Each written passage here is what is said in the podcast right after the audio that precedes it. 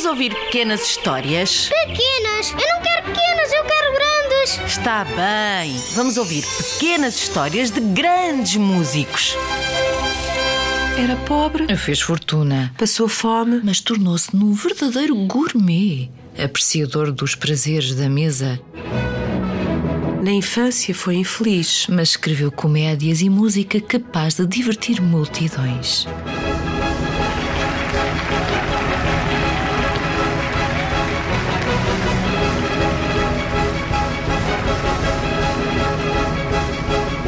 Gioacchino Rossini nasceu em Pesaro, Itália, uma pequena vila portuária na costa do mar Adriático, a 29 de fevereiro de 1792. Na verdade, ele nasceu no teatro. O pai era inspetor de matadouros, Bem, na realidade era mais músico.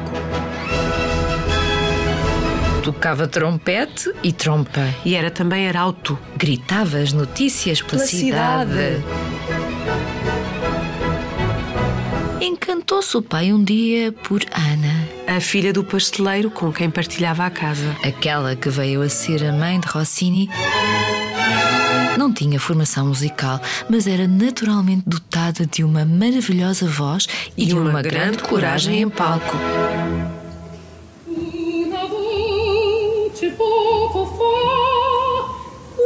Pois era preciso ser corajosa para pisar um palco num tempo em que as mulheres estavam proibidas de atuar por ordem do Papa. O pai de Rossini chegou mesmo a ser preso por causa das suas ideias políticas e apoio à causa de Napoleão e ao republicanismo.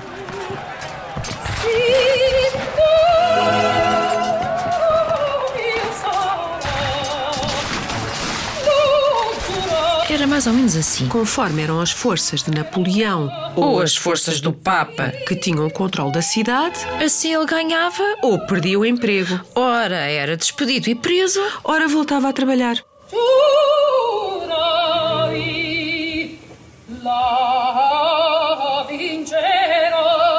A família viajava muito, representando ópera em locais diferentes.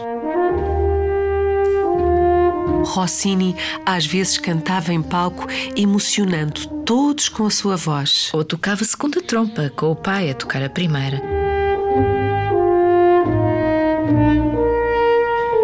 Mas passava muito tempo sozinho, aos cuidados do talhante da terra. Mas, como era muito desembaraçado, conseguia ganhar algum dinheiro extra. cantando em igrejas. Aliás, foram sacerdotes que se encarregaram da educação musical de Rossini durante o tempo em que a família morou em Lugo. O pai começou a ensinar-lhe trompa E um cravista local deu-lhe as bases do teclado, mas Rossini parecia destinado a outra vida.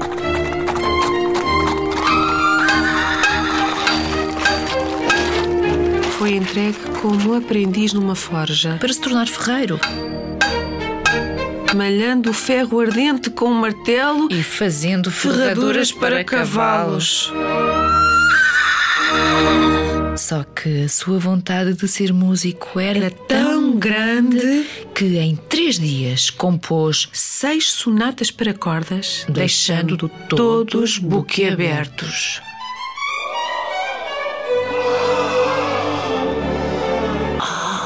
Seis sonatas em três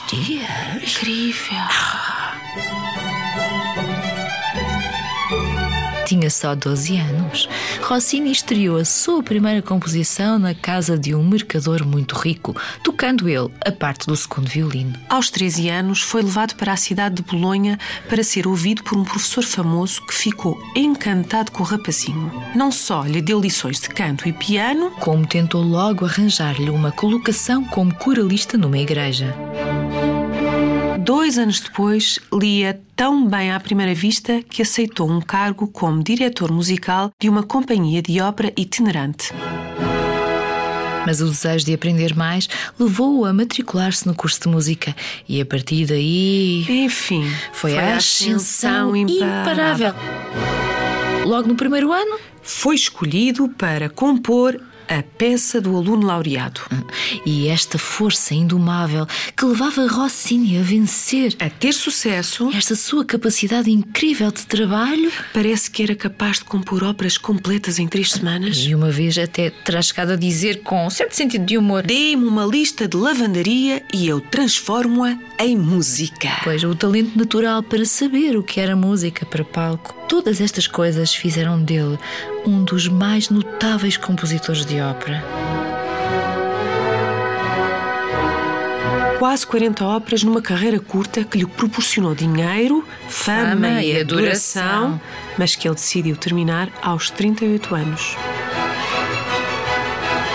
O Barbeiro de Sevilha, por exemplo, que ele compôs aos 23 anos, Continua ainda a fazer sorrir e a apaixonar multidões.